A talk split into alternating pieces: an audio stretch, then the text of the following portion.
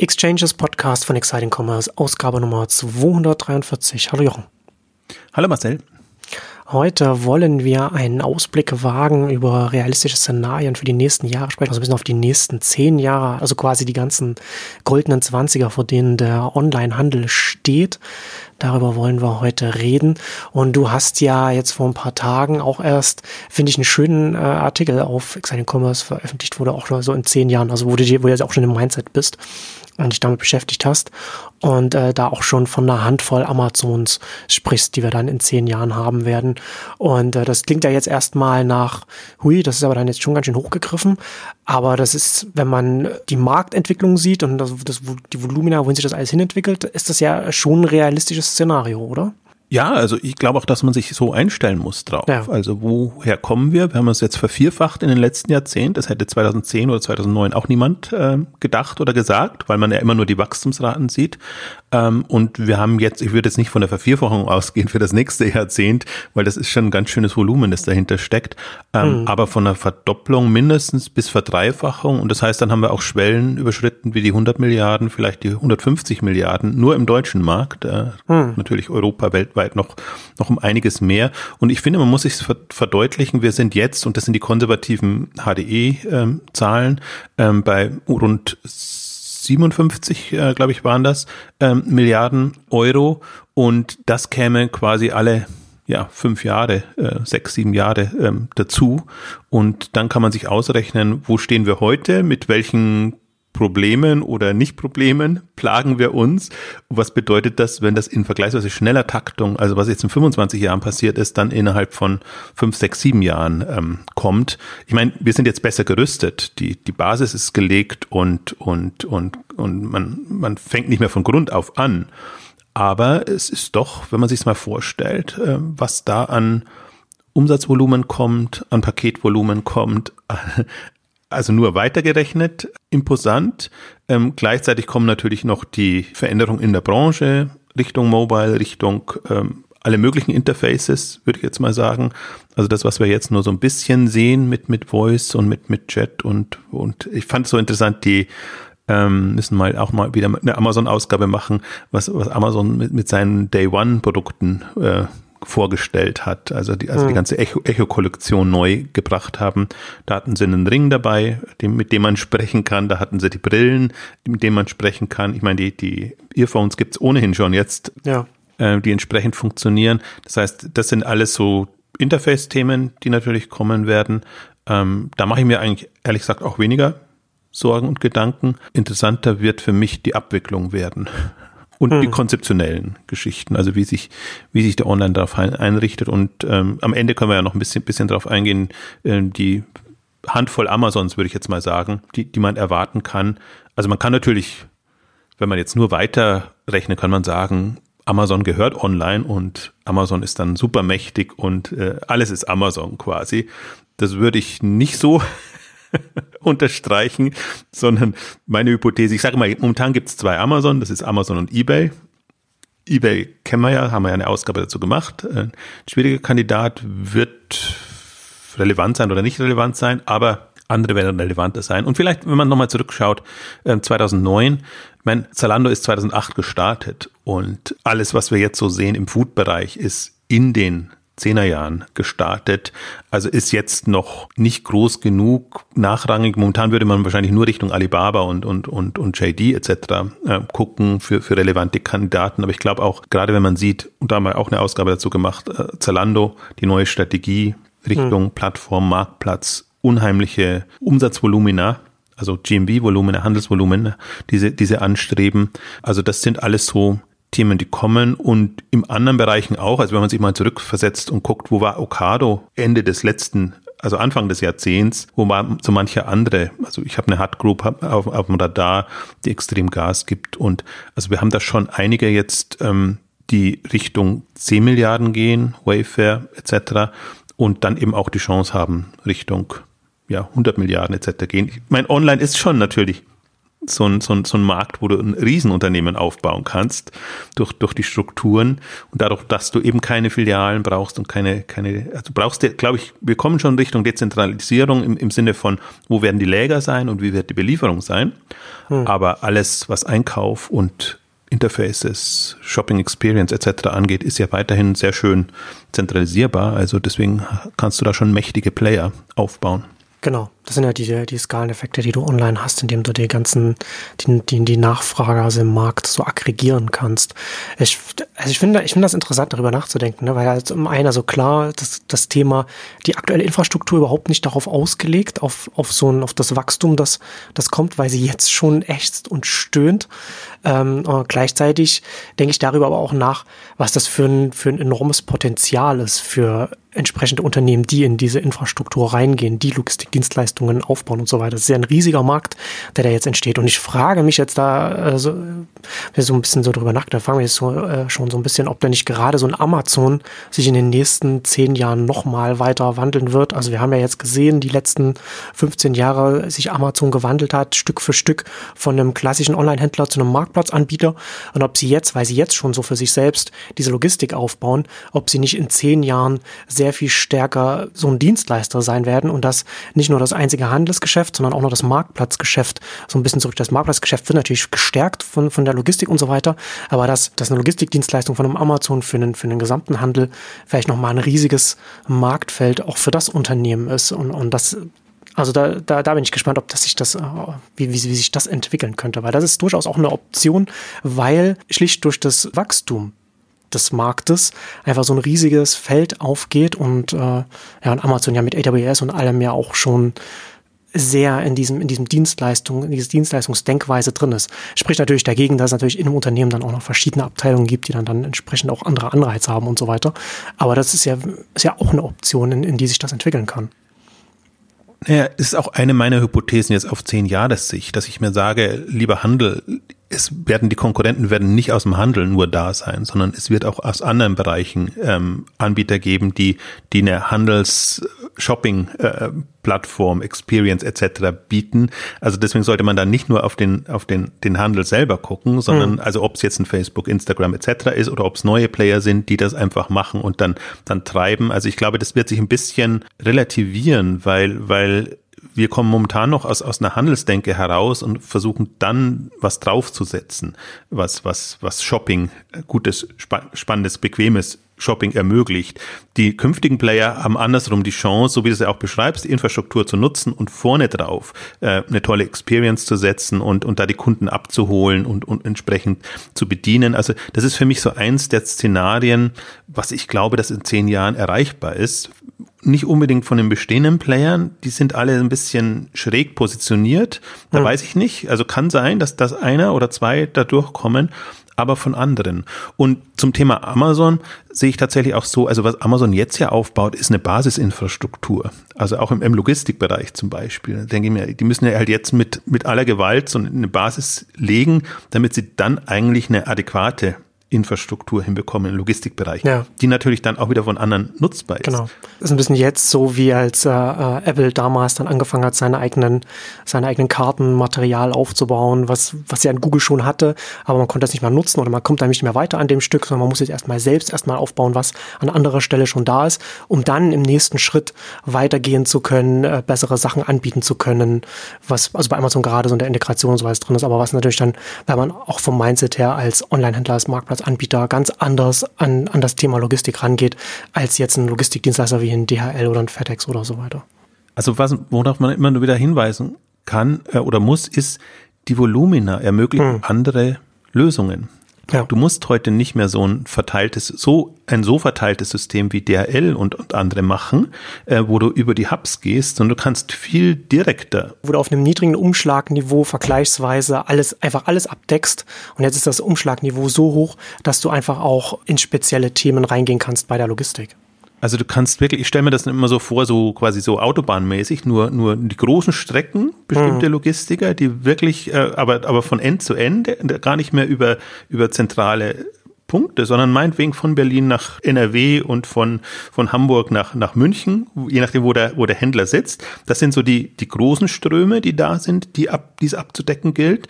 Und dann natürlich eine, eine unheimliche Dezentralisierung, weil du ja im Grunde von der letzten Meile kommst und äh, im Grunde muss die, die Prognose ja, also das, was jetzt heute die, die Supermärkte sind oder, oder, oder wirklich die, die, die Nahversorgung abbildet. Ich glaube, das wird in anderer Form ähnlich dann da sein, weil es da ja dann darauf ankommt, habe ich das Produkt in meiner Nähe, bekomme ich es schnell, etc. Aber für, für bei, das sind zwei Logistikwelten, für die es eine Infrastruktur braucht. Und wenn man vom Volumen her kommt, kann man sagen, okay, wir haben jetzt, jetzt quasi diesen, diesen 50, 60 Milliarden Markt, decken sich die und die Player hm. ab und jetzt kommt noch mal so viel Volumen dazu. Das heißt, hm. ich kann ja. mindestens einen so riesigen Player aufbauen ja, ähm, genau. und nach neuesten Erkenntnissen würde ich jetzt mal sagen, mit viel Geld muss man auch sagen, klar. Also das ist schon, das ist schon ähm, ein Kraftakt, der dem ganzen Handel und und der Branche bevorsteht, gerade in dem Infrastrukturbereich, in dem physischen Thema. Aber aus meiner Sicht wird das passieren. Und äh, wenn nicht in 10, dann in 15 Jahren. Ich bin ja immer noch, äh, also ich finde das so bemerkenswert, welches Glück auch der Handel jetzt hatte die letzten drei, vier Jahre. Ist es das Wetter nur oder ist es der Klimawandel oder was auch immer? Es gab kein Weihnachtsgeschäft, wo wirklich Schnee, Matsch und alles, was im schlimmsten Fall im Winter halt passieren kann, da war. Und insofern wirkt das alles so entspannt und wir sind im Grunde pfeift das alles jetzt schon aus dem letzten Loch ähm, in diesen Phasen, in diesen Hochphasen, mhm. ab Black Friday bis, bis Weihnachten. Ähm, aber geht gut, solange die Straßen vernünftig da sind und funktionieren, geht das. Also das heißt, äh, den, den Punkt möchte ich schon auch nochmal erwähnen. Ich rechne mindestens mit einem bis zwei kollapsen für, für den Onlinehandel. Also das wird nicht so smooth ähm, weitergehen, so dass man das Gefühl hatte, von Jahr zu Jahr wächst man und man hat da überhaupt keine, keine Probleme damit, sondern wir sind eigentlich jetzt schon am Limit. Du hast es ja auch, auch vorhin gesagt. Und damit muss man rechnen. Also das wird, wird ein paar sehr ernüchternde Momente geben, wo natürlich dann wieder alles schreit, ja, da haben wir uns auf ein online verlassen und das ist, ist, ja doch nicht so verlässlich und das ist ja alles äh, ganz schlimm. Gut, dass wir noch ein paar Läden haben, damit wir die, die Versorgung gewährleistet haben. Also die, die, Szenarien sehe ich ja sehe ich ja jetzt schon und dass dann so ein, eine Nostalgiewelle kommt und dass man sagt, nee, dann hm. aber ich glaube, ja, darüber muss man. Das, das, das wird ja, diese Nostalgiewelle wird ja dann nur in den klassischen öffentlichen Diskursen dann stattfinden, aber nicht, da wird es ja keinen Wandel im, im Konsumentenverhalten geben. Nee, natürlich nicht, aber, aber man weiß es ja, die, die ja, ja. reflexartigen genau. äh, ähm, Argumente und Themen, die dann kommen.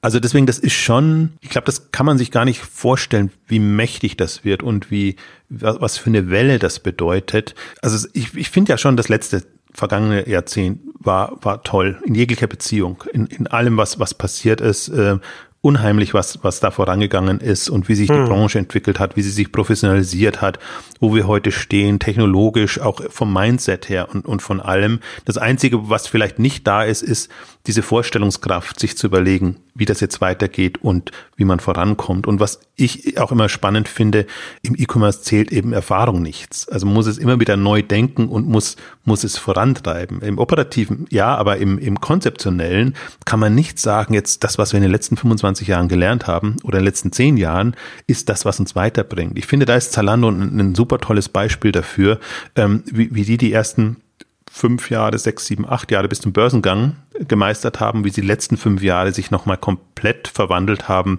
und, und dann aber auch Vollgas gegeben haben. Mhm. Also das, glaube ich, die Erwartung muss auch an bestehende Player da sein, dass, dass diese Wandlungsprozesse, die müssen im Grunde im Unternehmen drin sein und man muss davon ausgehen, alle fünf Jahre tendenziell muss man sich komplett verwandeln in, in, der, in der Art und Weise, wie man sein Geschäft macht, wie man die, die Nutzer anspricht bricht. Ähm, und ich fürchte, das wird auch in den nächsten 10, 20, 30 Jahren nicht, nicht vorbeigehen. Da sind wir noch zu sehr im, ja, Anfangsmodus oder Experimentierfeld. Es ist halt noch eine junge Branche und auch in einem jungen Marktumfeld. Ne? Also auch das, das Wachstum, was du schon angesprochen hast, der Wandel des, des Konsumentenverhaltens schreitet weiter voran und alles, was rings um die Branche selbst passiert, verändert sich ja auch, ob das Mobility ist, ob das jetzt der Niedergang des, des klassischen linearen Fernsehens ist, mit, mit der massenmedialen Werbung, Massenmedien im klassischen Sinne grundsätzlich so etwas, ne? was ja dann wiederum Auswirkungen auf die Hersteller, auf die Marken hat, die sich wiederum anders gegenüber dem Handel positionieren müssen. Und das wandelt sich ja alles immer, immer weiter gleichzeitig, die ganzen Branchen. Und dementsprechend wirkt das dann auch zurück auf den Handel. Und der Handel und der Onlinehandel selbst wirkt ja auch wieder auf diese ganzen Themen zurück, die ich jetzt angesprochen habe, wo es dann klassische Online-Marken gibt, für die es überhaupt keinen Sinn ergibt, TV-Werbung zu schalten zum Beispiel. Ja, man kann sich es auch von, von den Nutzern vorstellen. Die, die 2000 geboren wurden, werden Ende des Jahrzehnts 30 Jahre alt sein. Ach also Gott, das ist ja, ja nochmal die, die, die ganz junge äh, ja. Äh, Generation, die da kommt.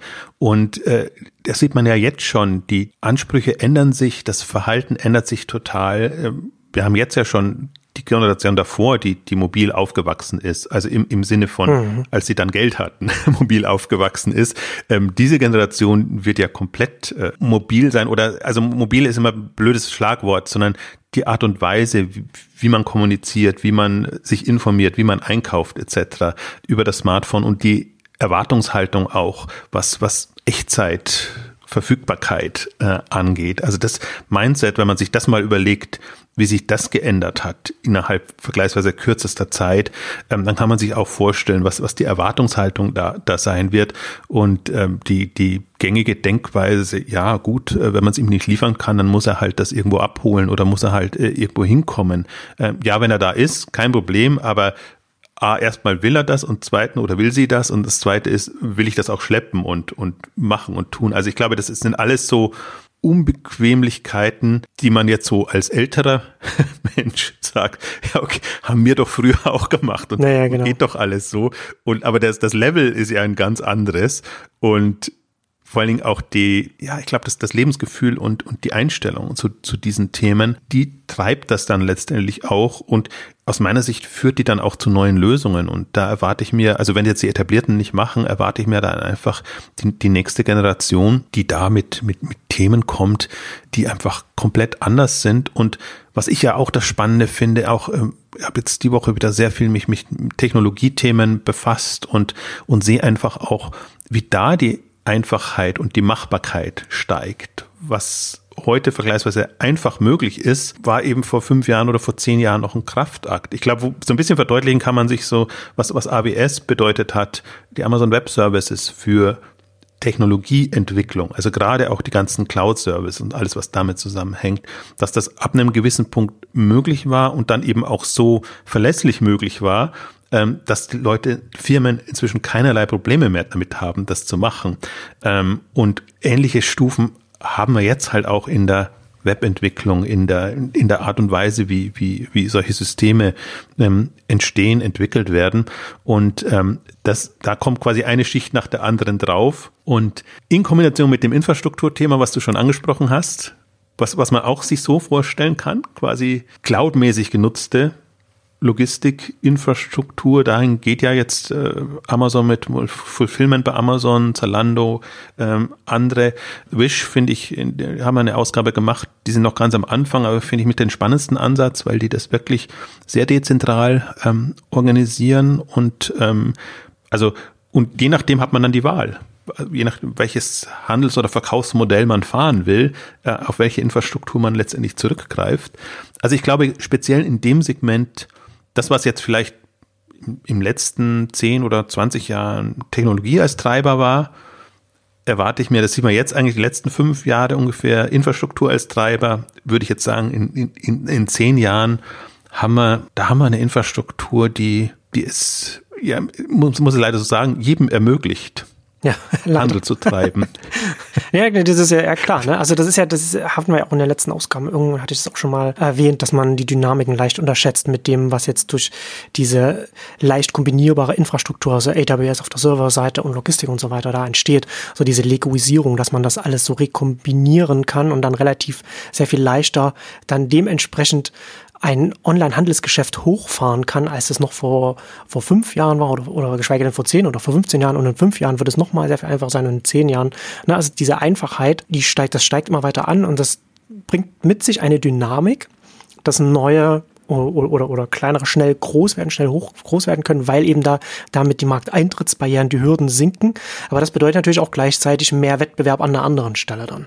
Ja, und, und ich glaube auch, wenn man sich es mal vorstellt, also im Prinzip der, der Nachteil, das Handicap des Onlinehandels war ja immer die physische Komponente, dass du einfach dein Lager brauchst, du musst deine einfach Einkaufsprozesse organisieren und das braucht einfach Zeit, um das aufzubauen und zu skalieren. Ja. Wenn du das hast und, und dann kannst du relativ schnell, also ich überlege mal so ein bisschen immer, wie, wie, wie lange hat der ein Zalando und die sind ja schnell gewesen, gebraucht, um, um von null auf eine Milliarde Umsatz zu kommen.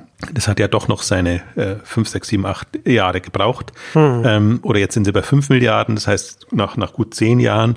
Und was passiert, wenn, wenn Unternehmen kommt, das einfach, sei es jetzt von, von der User Experience, aber sei es auch von dem Sortiment, so ist, dass man, dass man einfach sagt, okay, da spreche ich einen Massenmarkt an. Da kann ich quasi kann ich einen Milliardenmarkt bedienen und wie lange brauche ich dann, um da ein Milliardenunternehmen äh, hinzustellen, ähm, infrastrukturseitig? Dann würdest du eben hauptsächlich auf, auf solche äh, Mietservices, äh, flexibel nutzbaren Services gehen und würdest dich voll auf deine Kernkompetenz, und das kann Nutzeransprache Exakt, sein, das kann genau. Sortiment sein, konzentrieren. Also wenn die Fantasie dazu reicht, wäre für mich das quasi Handel von morgen. Mhm und, und nicht so sehr aus einem, aus einem klassischen Handelsverständnis heraus zu sagen, Handel ist Einkauf, Verkauf, Lagerung und alles, was damit zusammenhängt, sondern das ist sehr viel virtueller. Und ich glaube, die ganzen Entwicklungen, die wir jetzt gesehen haben im Marktplatzbereich, im Plattformbereich, ähm, die befördern das, dass, dass wir halt im Prinzip wir haben No-Name-Marken, No-Name-Anbieter, wir haben im Prinzip Tech-Gründer oder äh, SEO-geprägte Gründer, die dann auf Amazon optimierend äh, mit, mit Sortimenten auf einmal arbeiten und ihr Handelsgeschäft in Anführungszeichen ähm, aufbauen. Also und Leute, die so geprägt sind, einfach jetzt in der nächsten Generation nicht zu unterschätzen, weil im Grunde Handel oder das, was damit verbunden ist, ja schon ein attraktives Geschäftsmodell ist. Du hast deine Marge oder was auch immer, deine, deine, deine Erlösströme, die du damit ähm, bauen kannst. Das ist dann leichter, wenn du irgendwo aufsetzen kannst, als wenn du mit Werbung oder mit was man halt sonst noch äh, Online-Geld verdienen kann, äh, arbeiten ja. musst. Ja, das, das ist ja auch interessant. Ne? Also das ist ja auch, was ich jetzt schon seit ein paar Jahren beobachte und was ganz interessant ist, dass man grundsätzlich, wenn man sich Online-Welt anschaut, was an Online-Services aufgebaut wird, gerade was so endkonsumentenorientiert ist, dann sehen wir ja bei einem, gerade bei so werbefinanzierte Modelle sind ja heute sehr, sehr schwer geworden, weil das einfach von einem Oligopol dominiert wird, Facebook, Google. Und da tut sich selbst ein Snapchat schwer, selbst ein Twitter schwer und die sind ja wirklich, wirklich groß. Vergleich jetzt zu irgendetwas anderem. Und dementsprechend müssen sich natürlich auch andere Anbieter, was auch immer Startups, was auch immer in welche Richtung man geht, sich überlegen, wie kann man denn in einer Welt Geld verdienen, in der man nicht auf Werbung setzen kann, weil die Werbekunden gar nicht zu einem kommen, weil sie eben bei Facebook und Google schon schon äh, bedient werden und da zufrieden sind. Und dementsprechend gibt es natürlich jetzt ganz viele verschiedene und deswegen sehe ich da auch gerade auch sowas, wie du schon sagst, ne, also Online-Handel oder zu, zu der direkte Verkauf von Dienstleistungen von Produkten oder, oder was auch immer. Das ist natürlich dann ein naheliegendes, ein sehr viel naheliegenderes Modell auf einmal geworden, weil während es vorher natürlich bequemer auf Werbung zu setzen. Und da sehe ich schon auch nochmal, das ist schon mal nochmal, äh, also bin ich auch gespannt, wie das in, in, in den zehn Jahren wird, weil diese, diese Netzwerkeffekte, diese Skaleneffekte bei der Werbung eben den Effekt hat, dass äh, das weiterhin von den Großen dominiert werden wird. Ja, einerseits, also ich sehe die Gegenentwicklung, oder das finde ich halt auch sehr spannend, wie so, ich nenne es mal jetzt Personality-getriebene äh, ähm, Marken oder, oder, oder hm. Themen, die hochkommen, wo ich das Gefühl habe, so dass etablierte Marken, die so nicht mit einer Person oder nicht mit irgendwas Greifbarem verbunden sind, also die rein über, sei es Qualität oder was auch immer, jetzt zum Beispiel im Medienbereich äh, kommen, sich schwer tun, aber man sieht es auch im Handelsbereich, wenn man sich die ganze Kardashian-Welle ansieht und, und äh, also wirklich die, die super hm. prominenten Influencer, die, die durch, durch ihre Persönlichkeit und die muss, die ist ja zum Teil nicht so, also nicht so, dass, dass man alles liebt, sind ja, sind ja durchaus streitbare Themen dabei, aber die, die es trotzdem schaffen, einfach dadurch sich eine, sich eine, eine, Fanbase aufzubauen und voranzukommen. Ich glaube, ähm, wenn ich das sehe, einerseits, wie so, so Marken und, und Konstellationen aussehen und dann die, die Modelle, die da parallel entstehen. Und das sind jetzt eben die ganzen Abo-Subscription-Service und Geschichten. Also Leute, die wirklich äh, Leute begeistern können, haben auch die Möglichkeit, dann entsprechend Einnahmen zu erzielen. Erstmal so ohne Gegenleistung oder sagen wir mal nur die,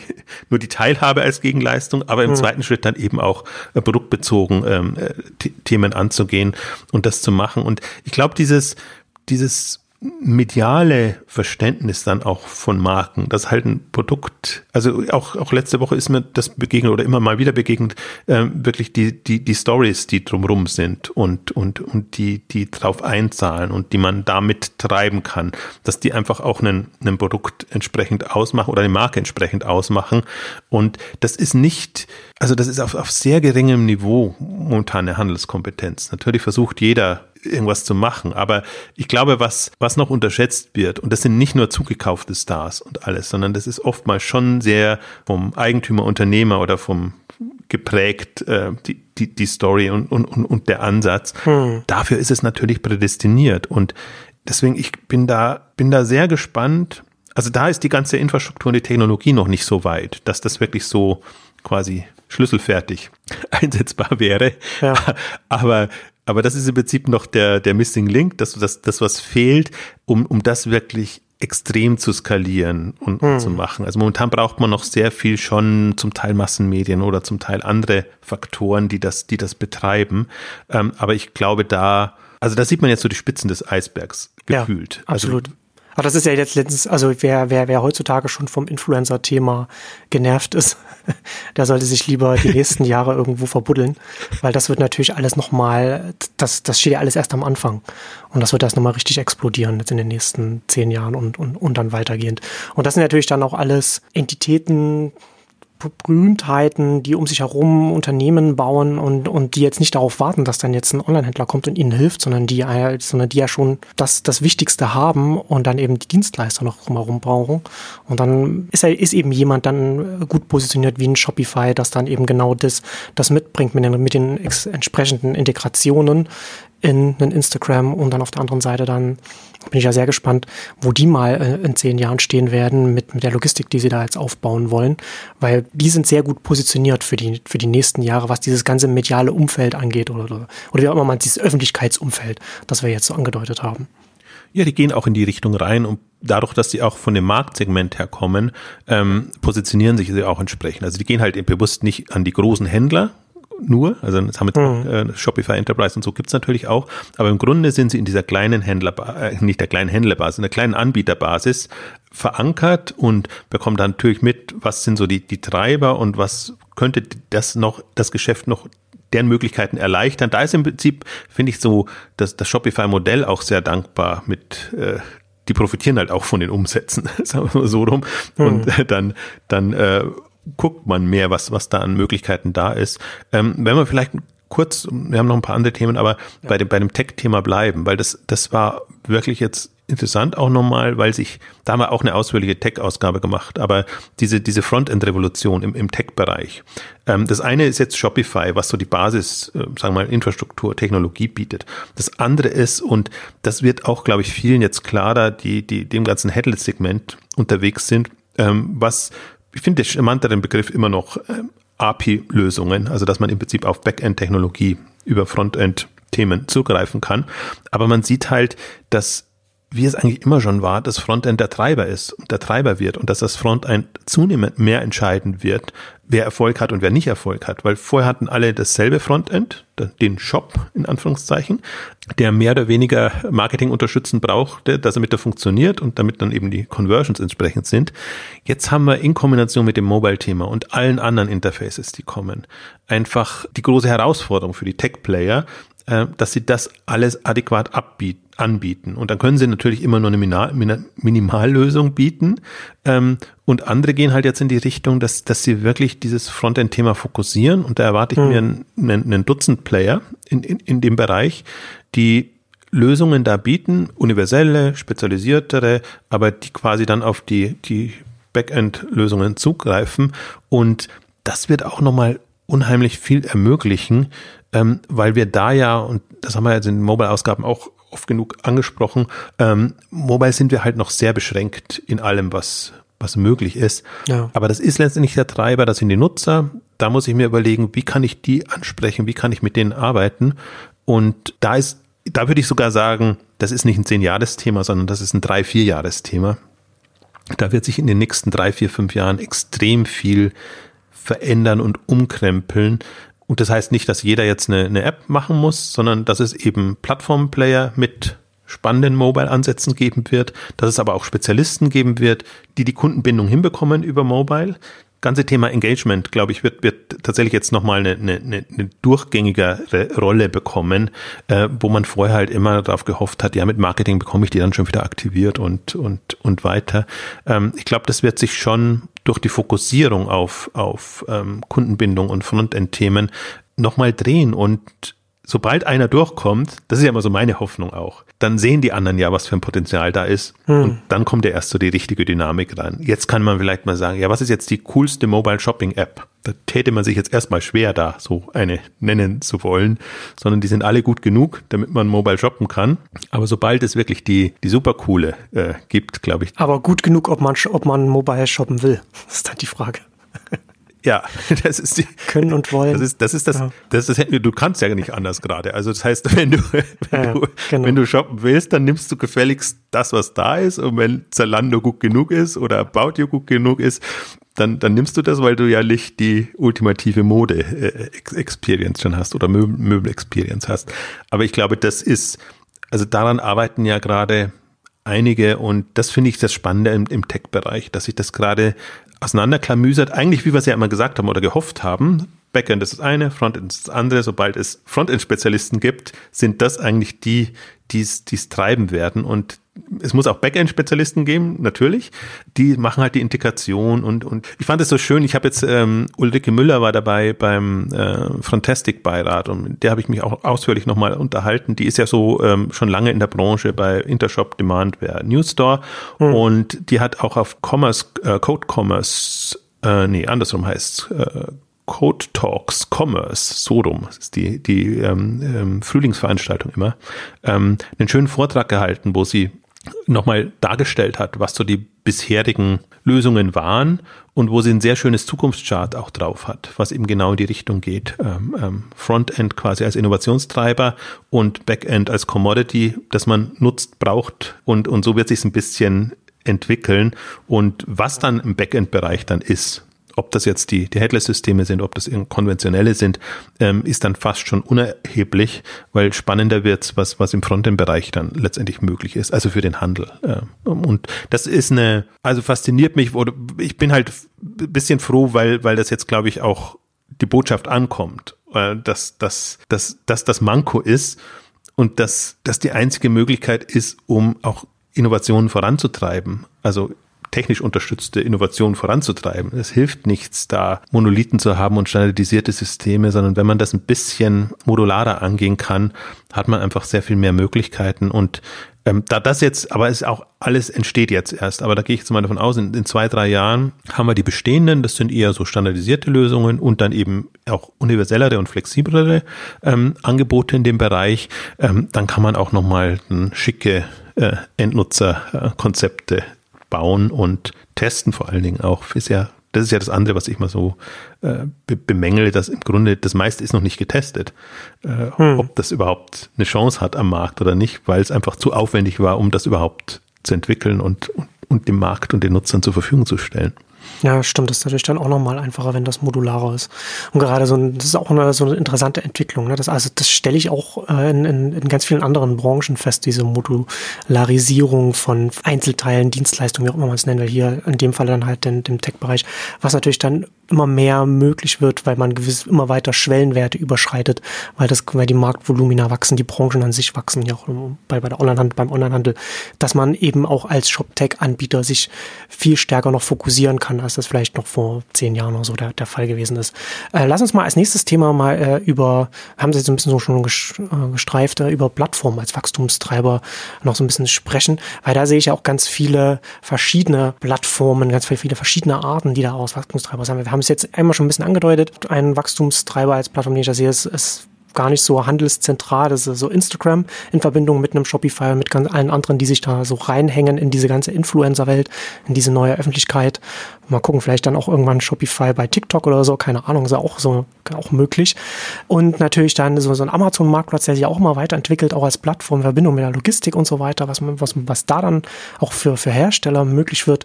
Das ist ja, ne, was da in den letzten fünf Jahren da passiert ist muss man sich mal vorstellen, was dann in den nächsten fünf Jahren, geschweige denn in den nächsten zehn Jahren passieren wird. Und dann haben wir ja noch Wish, wo wir auch schon drüber geredet haben, die ja dann auch in, äh, eine gute Positionierung haben, um da lokal etwas auszuspielen.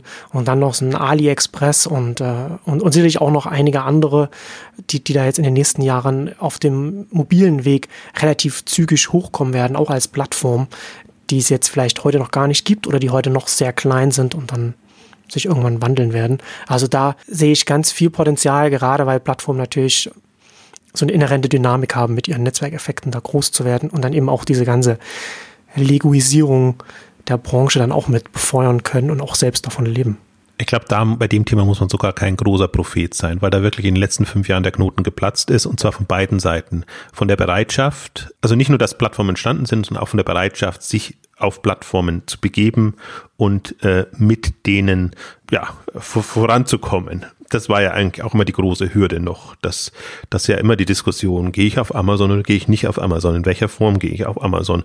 Und plötzlich hat man ein Zalando und hat man eigentlich alle möglichen Marktplätze und das ist quasi eine, äh, ja, eine Option, die jeder hat und äh, wo man einfach sieht, ja, je schlechter man quasi selber aufgestellt ist, umso leichter wird man bereit sein, darauf zu gehen.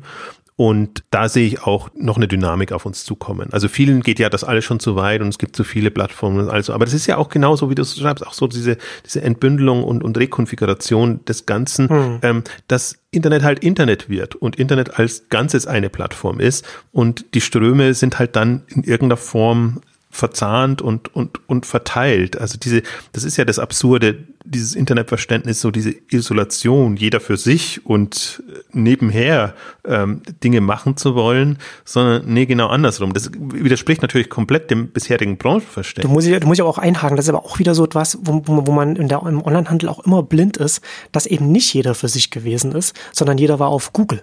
Und das war eben die Plattform. Und man hat über, über die Suche ist man dann eben beim Shop gelandet und man hat das eben dafür optimiert.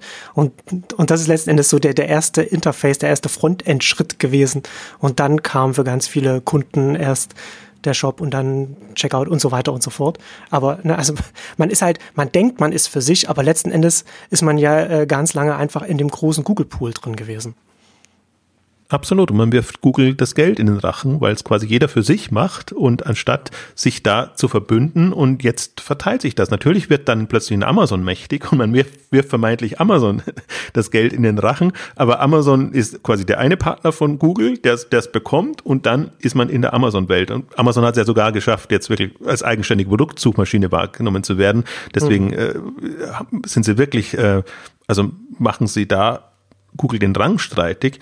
Ähm, aber darum geht's. Und ähm, dann spezialisierte Plattformen zu haben und da zu profitieren und zu partizipieren. Natürlich, der, der an der schwächeren Position hat, hat immer, zieht immer den kürzeren. Der wird immer mehr Geld, also vermeintlich zu viel Geld da reingeben müssen, um, um zu partizipieren. Es kann eine Marge sein, es kann in, in, in Marketingaufwendungen äh, etc. sein.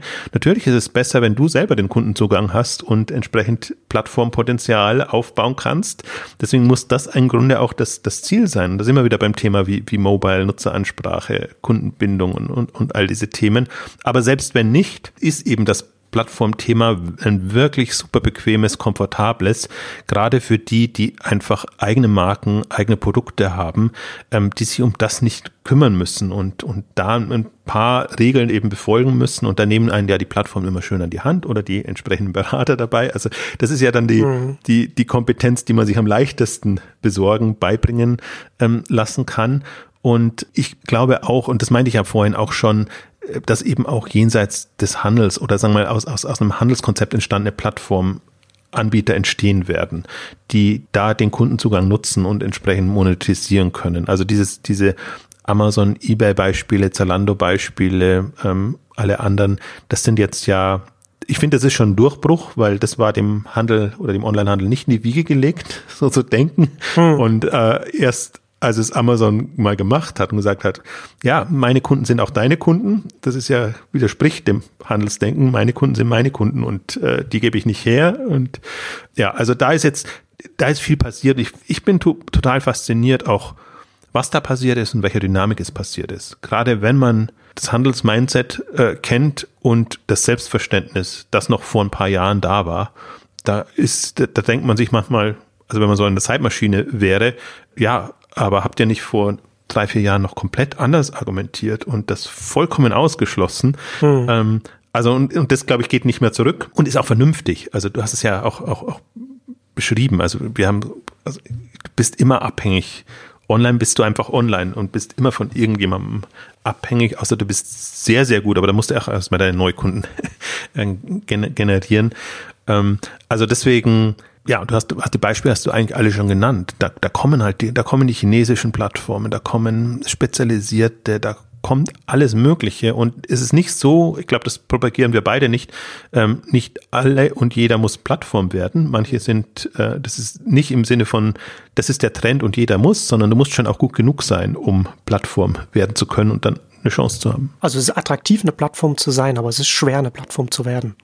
Also und den zweiten Aspekt, den ich nämlich noch sehe, ist tatsächlich dann da auch die Geschäftsmodelle, Erlösströme ähm, sich zu vergegenwärtigen, dass da natürlich dann mehr drin ist als Handelsmargen und mhm. momentan Zalando ist das das Top-Beispiel in dem Bereich, wenn man sich da mal mit den Kapitalmarkttag im letzten befasst oder den, den Unterlagen sieht man ja auch, was da, wo sie die Potenziale sehen und wo sie künftig äh, Geld verdienen wollen und wie, wie das Ganze sich dreht. Das kannst du natürlich als große Plattform dann ähm, entsprechend spielen. Wobei ich auch der Überzeugung bin, dass Spezialisierte auch die, die entsprechenden Chancen hätten. Die müssen halt nur, und das fehlt ja dem Handel dann immer, einen, einen vernünftigen Vertrieb haben, der das entsprechend äh, kommuniziert und den Wert auch, den die Plattform liefert oder den die Kunden liefern, ähm, den Partnern ähm, en entsprechend klar zu machen. Aber ich glaube, auch das wird sich professionalisieren und das, das wird es weiter vorantreiben. Deswegen, das wird auch so ein, es wird ganz witzig, weil das wird, ich bin mal gespannt auf die, die Datenerfasser, die, die schöne Statistik und alles machen. Das ist, ist jetzt schon absurd und das wird ja. immer absurder, ja. weil du wo kauft der Kunde ein und bei wem landet es letztendlich mhm. im, im Umsatz. Das wird eigentlich nicht messbar, deswegen ich habe ja ohnehin die andere Denkweise, dass ich mir die einzelnen Player angucke und, und, und deren Wachstum oder Erlösströme mir angucke und den Markt auch nicht mehr so, das ist der Onlinehandel, abgrenze, sondern Marktplatzumsätze, Serviceumsätze sind genauso Teil des äh, nennen wir es Ökosystem oder Teil der, der Branche, wie, wie sie einfach künftig da sein, sein wird.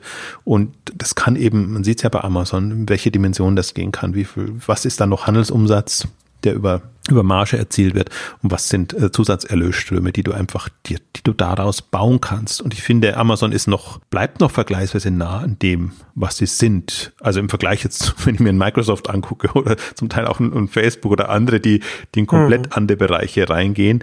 Ähm, also natürlich versucht Amazon auch über den Tellerrand ähm, zu gehen und, und ist dann schon irgendwie so ein Universalanbieter. Das kommt aber eher aus den, den technischen Lösungen, die sie anbieten, die dann ja. einfach branchenübergreifend funktionieren, finde finde ich.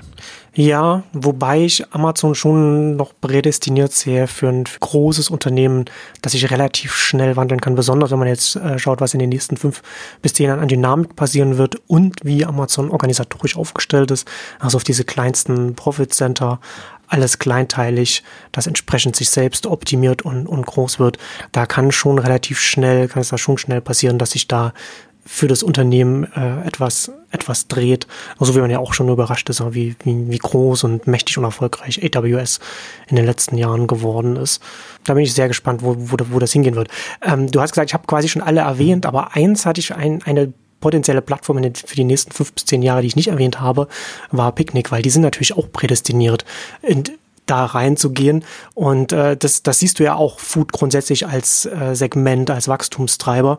Eben aus dem gleichen Grund, warum, warum wir auch Picknick als einen Plattformkandidaten sehen, weil man den regelmäßigen Kundenkontakt hat, auf den man dann aufsetzen kann.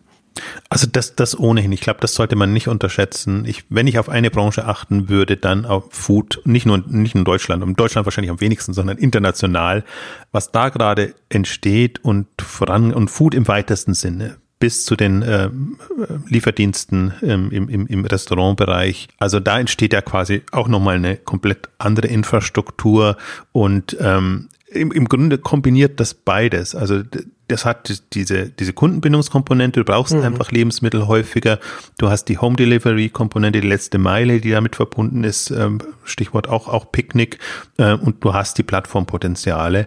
Und ich finde, wenn etwas gezeigt hat in den letzten auch vier, fünf Jahren, wie ein Prime Now gestartet ist bei Amazon und was es an Sortimenten abdeckt, das ist halt dann, dass man es halt nicht mehr nach Kategorie trennen kann, sondern dass der ehemalige vielleicht Food-Lieferdienst eigentlich ein Nahversorgungsthema ist, was aber, das können auch Geschenke sein oder können auch, keine Ahnung, mhm. äh, alle, alle Produkte sein, die du einfach mal schnell brauchst oder nachbestellen äh, möchtest.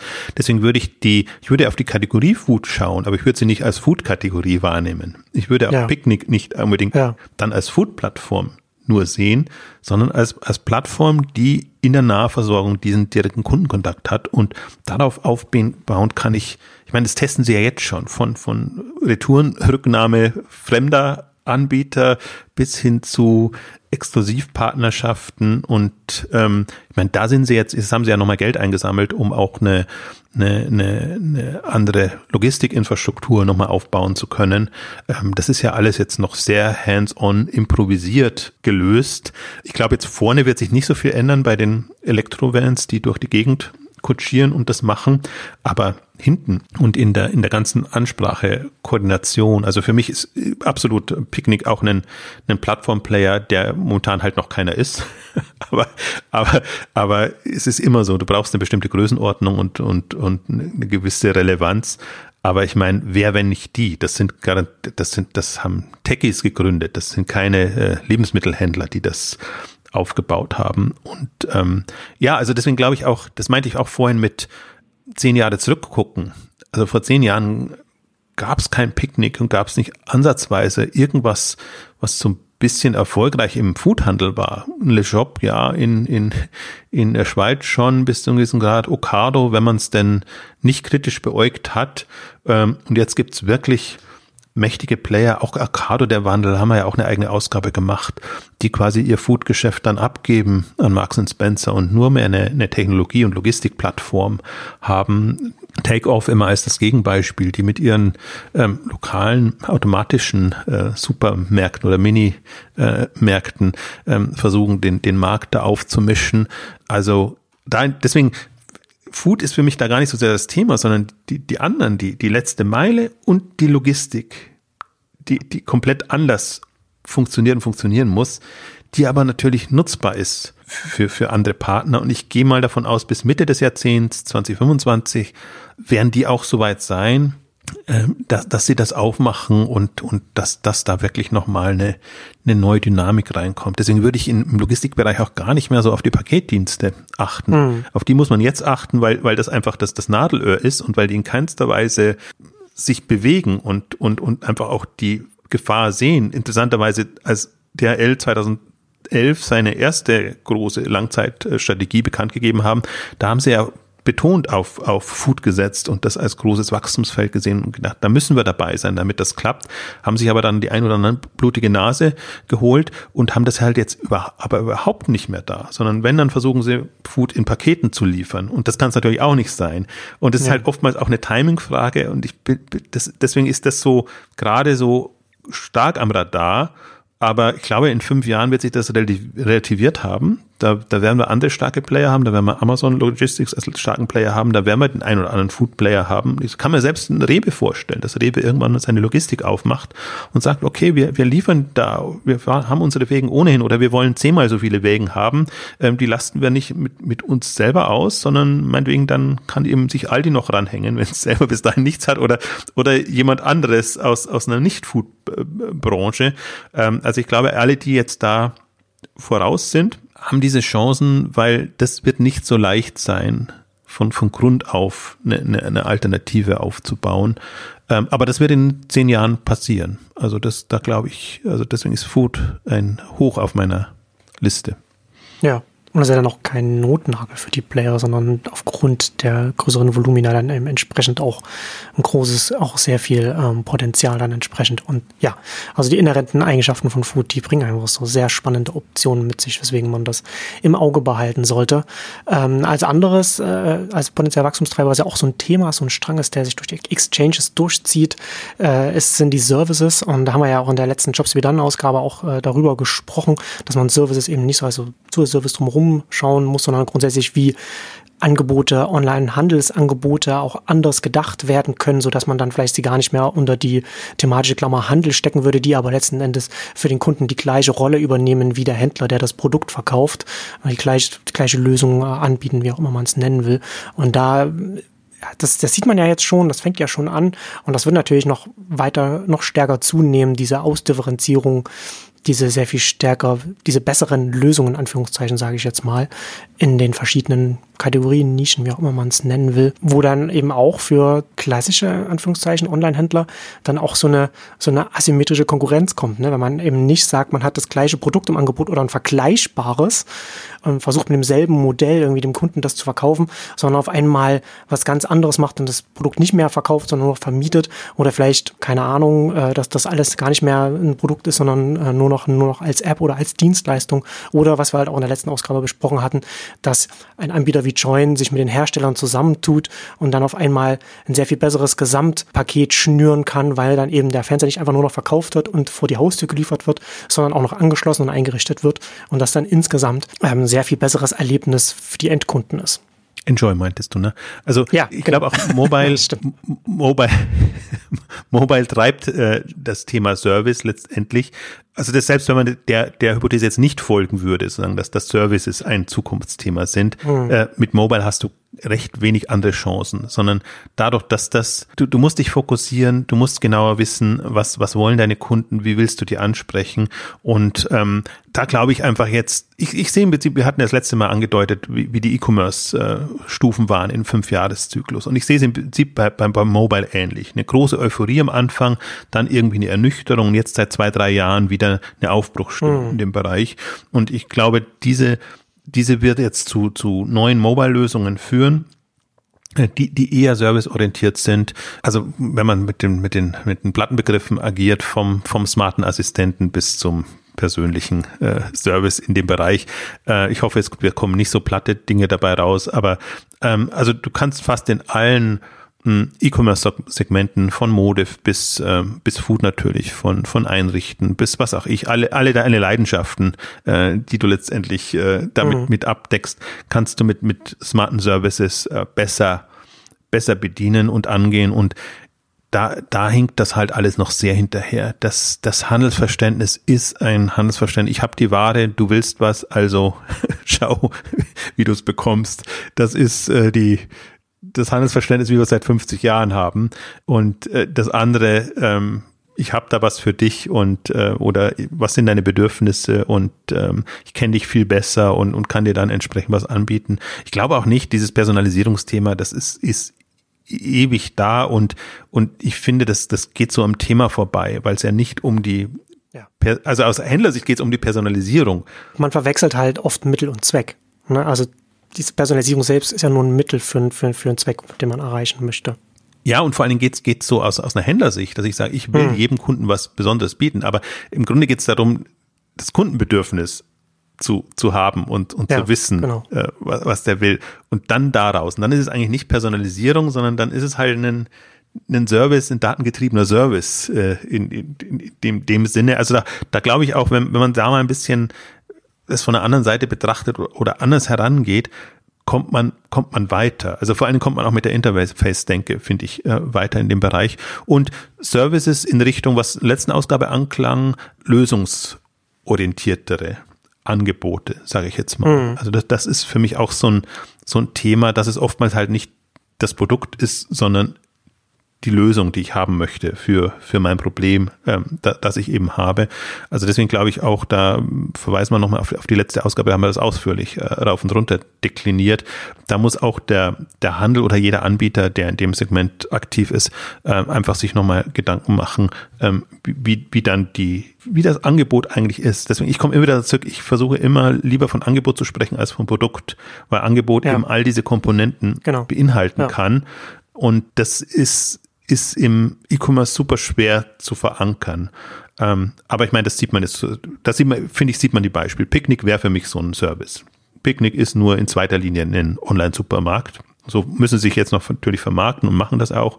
Im Grunde ist es ein Service, der, der die Dinge des täglichen äh, Bedarfs ähm, liefert. Ähm, andere gute Beispiele sind auch, und da bin ich auch mal gespannt, wie sie das weiterentwickelt, HelloFresh und, und, und diese Anbieter, die halt jetzt über einem sehr, ähm, ja, simplen und vielleicht auch nicht für jeden geeigneten äh, Pitch kommen, aber die, die, die, die auch eine Infrastruktur und eine, eine, eine datengetriebene Ansprache bauen, die für sehr viel mehr, die sehr viel mehr möglich macht. Im Übrigen, ich habe ich, HelloFresh hatte so einen tollen Kapitalmarkttag und bin noch nicht dazu gekommen, den auch bei Exciting Commerce aufzubereiten. Aber ich kann allen nur empfehlen, dass das mal zu zu sich anzugucken, weil im Prinzip auch HelloFresh ist natürlich jetzt die, also die haben ein super Jahr gehabt, äh, super Börsenjahr und die Konkurrenz äh, kommt nicht so voran. Ich habe so spöttisch sage ich schon ein bisschen HelloFresh äh, präsentieren sich die gerade. Ähm, also man könnte sagen, bisschen bisschen Größenwahn einerseits, aber andererseits halt auch, dass man sieht, ähm, was da noch drin steckt. Deswegen ist für mich äh, HelloFresh mit einer der spannendsten Kandidaten jetzt in dem ganzen mhm. ähm, Feld. Nicht das HelloFresh, was wir bisher kennen, wie eben auch, haben wir bei Wish ja auch gesagt. Auch wieder entsprechend die Optionen, die, die so einem Unternehmen, so einer Positionierung offen stehen. Absolut. Und die decken den Markt ab. Die haben auch, die haben auch das ganze, ähm, wie soll man sagen, äh, fällt mir das Wort nicht ein. Also Abfallvermeidungsthema mit, mit drin und, und solche Aspekte, also nicht nur ähm, meinetwegen gesunde Ernährung, sondern die haben so viele Trends, auf die sie aufsetzen können und, und wie sie ihr Angebot jetzt stricken können, ähm, dass das wirklich eine, eine interessante Alternative wird zu dem, was eben klassisch unter Online-Supermarkt läuft oder unter den anderen hm. Food Services in, in, in Anführungszeichen. Ähm, also hoffe ich kommt noch, hoffentlich kommt jetzt dann über die Weihnachtsfeiertage und, und Neujahr, aber das ist auch was, wo man da habe ich eine ganze Palette an Beiträgen, die man darüber schreiben kann, ähm, weil die wirklich jetzt nach dem Jahr und, und in der Situation, in der sie jetzt eben sind, einfach auch wirklich, ich habe das, ich werde vielleicht auch noch einen Überblicksartikel schreiben zu, ähm, wie sich die, gerade die großen Player strategisch auf die nächst, das nächste Jahrzehnt einstellen. Ich finde, das hat man jetzt bei allen gesehen, Ocado, Zalando, Zooplus, ähm, HelloFresh, fast alle haben jetzt nochmal, also nicht unter dem Aspekt, aber sich so präsentiert, dass man sich vorstellen kann, wenn die das nächste Jahrzehnt oder die nächsten Jahre nochmal angreifen, dann kann das in fünf Jahren oder in zehn Jahren nochmal komplett anders aussehen. Deswegen machen wir jetzt heute auch keine, was passiert im nächsten Jahr Ausgabe, die, die übliche Variante, sondern mal einen zehn Jahres oder fünf Jahres Ausblick, weil man erst dann auch nochmal sieht, was drinsteckt in dem Thema. Und wenn man von Jahr zu Jahr sich hangelt, ja, dann ist das nicht so spektakulär. Aber ich glaube, gerade jetzt muss man sich nochmal vor Augen führen, dass wir halt auch vor bestimmten generellen Umbrüchen stehen, haben wir mhm. angesprochen, technologisch, äh, was das Mobile-Thema angeht, Nutzeransprache, auch was die Akzeptanz angeht, Volumina, sind alles, es sind enorme Themen auf, auf einer fünf oder zehn Jahressicht. Und, und darauf muss man sich einstellen. Und auch vor dem Hintergrund, investiert man oder investiert man nicht oder versucht man jetzt endlich mal in die Profitabilität zu kommen, äh, also die, die klassischen ähm, Geschichten. Also das Day One ist abgedroschen als, als, als Thema, aber diese ersten 25 Jahren waren, waren im Prinzip nur Übung und, und so ein bisschen äh, abzutesten, was denn möglich ist. Hm. Und die nächsten fünf oder zehn Jahre, wie gesagt, ich, ich fand die letzten äh, fünf und, und zehn schon spektakulär. Also speziell die letzten fünf Jahre fand ich fand ich immens, was an Plattformdynamik, globaler Dynamik China ja, gekommen ist, äh, mobil in, in Rudimenten, sage ich jetzt mal, oder Newcomern, haben wir auch lange nicht gehabt, dass dann ein Picknick kommt und, und dass das andere dann plötzlich am Radar auftauchen, Wish äh, etc. Also deswegen sollte man das nicht so extrapolierend sehen und auch ich mag, was ich zum Beispiel auch nicht mag, ist diese, wie viel Prozent vom Handel, Einzelhandel macht online jetzt schon. Das ist die, das ist die irreführendste Denke, die man haben kann. Weil mhm. erstens aus meiner Sicht ist stationär Teil des Onlinehandels, also eine Untergruppe, auch wenn es momentan noch nicht so aussieht. Ähm, und dann entwickelt sich die Märkte woanders hin. Einzelhandel 2030 wird nicht Einzelhandel 2020 sein und ist auch nicht Einzelhandel 1990. Ja. Also das, das ist eine künstlicher Deckel, den man da aufmacht, der einem in keinster Weise weiterhilft. Also ja. ich also, es, also ja. es gibt ja auch wenig Sinn, ne, gerade im Vergleich zu, dass natürlich so ein, der stationäre Handel sowieso grundsätzlich ganz anders operiert als der Onlinehandel, aber eben, was ich vorhin auch schon sagte, dass der Handel selbst insgesamt auch in einem Umfeld operiert, in einem gesellschaftlichen Umfeld, das sich selbst im Umbruch befindet. Ne? Also wo eben genau, wo eben ganz, ganz viele Sachen sich verändern, wie massenmediale Werbung, die wegbricht und ersetzt wird von, von anderen, von anderen Arten, was eben auch Auswirkungen auf Marktgrößen hat. Nicht nur meine Kategorien, sondern auch den Onlinehandel auch selbst und auch die, die jeweiligen Konstellationen zwischen Herstellern, Händlern und so weiter und so fort. Deswegen ist es nicht einfach so, dass man jetzt, man hat jetzt einen gesetzten Kuchen äh, Einzelhandel und der wird jetzt einfach peu à peu übersetzt von stationär zu online. So funktioniert es äh, einfach nicht, sondern es ist halt einfach alles, die ganzen Grenzen, ist alles im Fluss. Äh, vielleicht, also uns läuft die Zeit ein bisschen davon, aber abschließend noch, vielleicht noch so, so, äh, so die zwei Themen. Also wir haben noch äh, den, den Siegeszug der globalen Player. Wir haben ja schon darüber gesprochen, dass, dass äh, die, die Nische, die Spezialisierung äh, sehr wichtig ist, an ganz vielen Bereichen, nicht nur im Tech-Bereich, sondern auch im, im Handel. Ist auch so ein Themenstrang, der sich durchzieht. Gleichzeitig sehe ich aber schon parallel parallel auch, dass die globalen Player wichtig werden, die ganz große Sortimente abdecken können. Also es kann, das sind parallele Trends, das ist nicht was, was sich gegenseitig ausschließt. Und natürlich dann damit einhergehen natürlich dann auch die Chinesen, von denen man auch sehr stark davon ausgehen kann, dass chinesische Player hierher kommen, ob das jetzt in so AliExpress ist oder, oder äh, Billiganbieter über den Wish oder dann eben äh, Anbieter wie Shein, die, die über, über die mobilen Dynamiken neuer Marken äh, auch hierzulande aufbauen können. JD muss man noch äh, mit, ja. mit einbeziehen, die aus, aus der Infrastruktur. Genau, die, die werden auch nochmal sehr werden. spannend. Aber das, das haben wir grob angedeutet, auch, auch am, am Beginn schon. Äh, also das, das muss man so sehen und die, die mächtigen sind oder die, die globalen sind halt tendenziell die Infrastrukturprovider. Ähm, so wird es endlich letztendlich laufen und die, die stark genug sind, um Infrastruktur anzubieten, sieht man Ocado jetzt, Ocado, wie das aus England raus ist und jetzt quasi weltweit von USA bis, bis, bis Japan und ähm, Australien ähm, seine Technologie da anbietet. Ähm, also dann ist es ein globales Verständnis und das, das bietet sich auch für jeden an. Und ich glaube, dass da auch sehr gegensätzliche Ansätze und Technologien Anklang finden werden. Ich würde es so ein bisschen vergleichen mit dem stationären Handel, einfach als das Supermarktkonzept kam, als das Mall-Konzept kam und als äh, andere. Es gibt ja unterschiedlichste Herangehensweise, die aber quasi international ja. äh, verwendbar sind. Alles auf einem ganz anderen Level. Also es ist schon, was da online kommt, äh, more sophisticated, wenn man mal so sagt, ähm, ausgefeilter, ausgeklügelter als das, was bisher im Handel üblich war. Ja, das wird eine Welle sein, haben wir aber auch Ausgaben dazu gemacht, deswegen müssen wir es gar nicht so vertiefen. Ähm, ist, ist, äh, ist ein Riesenthema und ähm, wird uns auch noch manche, für manche Diskussionen sorgen. Lass uns abschließend vielleicht noch äh, darüber spekulieren oder über die Szenarien reden, was da die potenziellen äh, fünf Amazons bis 2030 sein können, also die dann in der entsprechenden Größenordnung, wie man heute das Amazon kennt, die sich dann da äh, hierzulande oder global, international, wie auch immer, sich bewegen werden. Was, was siehst du da die wahrscheinlichsten Kandidaten? Ja, ich glaube schon auf Deutschland. Also momentan ist alles so fokussiert, als ob Amazon quasi der deutsche Markt gehört, sondern hm. ich glaube schon, dass wir in, in, in zehn Jahren eine, eine, Handvoll von Playern haben, die relevant sind. Wenn ich es heute mal sage, sind, sind im Wesentlichen eBay und Amazon. eBay muss man ja immer noch reinnehmen.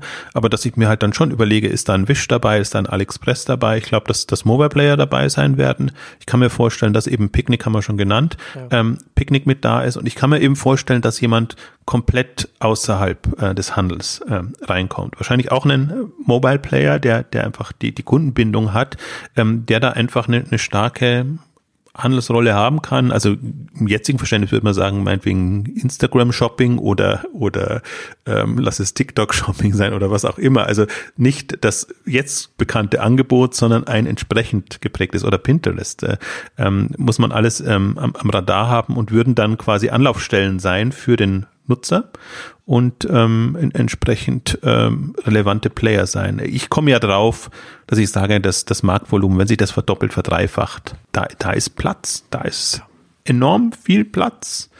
Und das, das geht ja alles vom Stationären weg. Das heißt, das ist ja wir haben es ja und wir müssen ja nur besser sein als, als das, was heute da ist. Ja. Und dieser Shift wird passieren und die Angebote sind noch nicht so gut sage ich jetzt mal, gerade mit, mit den Trends, die, die kommen. Ähm, in, insofern wird es da schon zu, ich glaube, die Verwerfungen werden größer sein als jetzt im vergangenen Jahrzehnt, ähm, hm. wo halt ein Zalando hochgekommen ist, ähm, wo, wo der ein oder andere jetzt international an Relevanz gewonnen hat, Wayfair, Ocado, wie, wie sie alle heißen. Ich glaube, dass ein, zum Beispiel ein Zooplus könnte ein guter Foodplayer werden in, in, in zehn Jahren, wenn, wenn sie sich ein bisschen anders aufstellen und, und machen. Ähm, also ich, es gibt schon ein paar bestehende Kandidaten, die müssen natürlich alle die, die schon eine gewisse Grundgrößenordnung haben, aber wir haben ja auch beschrieben, auch von null auf ähm, kann der ein oder andere stehen. Das wird dann vielleicht kein 10 Milliarden Player schon sein, 2030, wobei ich durchaus glaube, dass, dass solche Dinge möglich sind. Da müsste aber jetzt schon müssten jetzt schon die Grundsteine gelegt sein. Also ich bin auf jeden Fall mal sehr gespannt, aber so würde ich es eher sehen. Also ich würde mich nicht an dem festhalten, was jetzt bekannt ist und was in den letzten zehn Jahre oder 20 Jahre den Markt geprägt haben, sondern würde eher gucken und, und, und schauen, was, was ist das künftige Marktumfeld, wer hat eine Chance, da mitzuwachsen und mit reinzugehen ähnlich wie eBay wird es dem einen oder anderen, also ich finde durchaus Amazon ist auch in der Gefahr.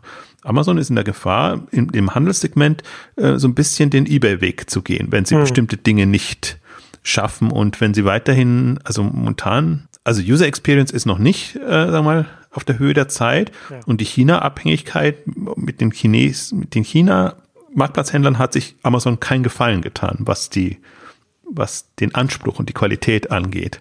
Also die haben so ein paar Baustellen auch, was, was sie lösen müssen und wo ich sie nicht unbedingt in dem Handelssegment per se erst gesetzt sehe. Das mhm. kann im Marktplatzsegment anders sein, kann in den Services äh, anders sein. Also ich würde äh, natürlich Amazon in zehn Jahren auch noch als relevanten Player sein, aber nicht unbedingt in dem, auch in der, in der Bedeutung, die, die sie heute haben.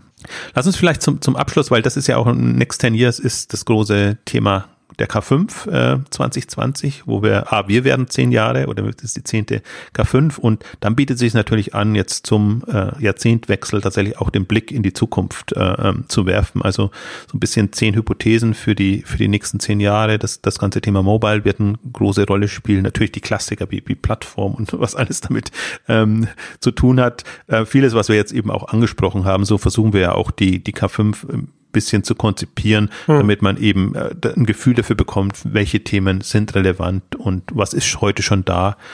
Aber natürlich auch immer klassische Erfolgsbeispiele wie, wie jetzt aufstrebende Unternehmen ähm, und wir versuchen da wirklich wieder so, also ich glaube, wir werden es auch nächstes Jahr wieder schaffen, ähm, ähm, mindestens die Hälfte an Unternehmen zu haben, die noch nie auf der K5 waren.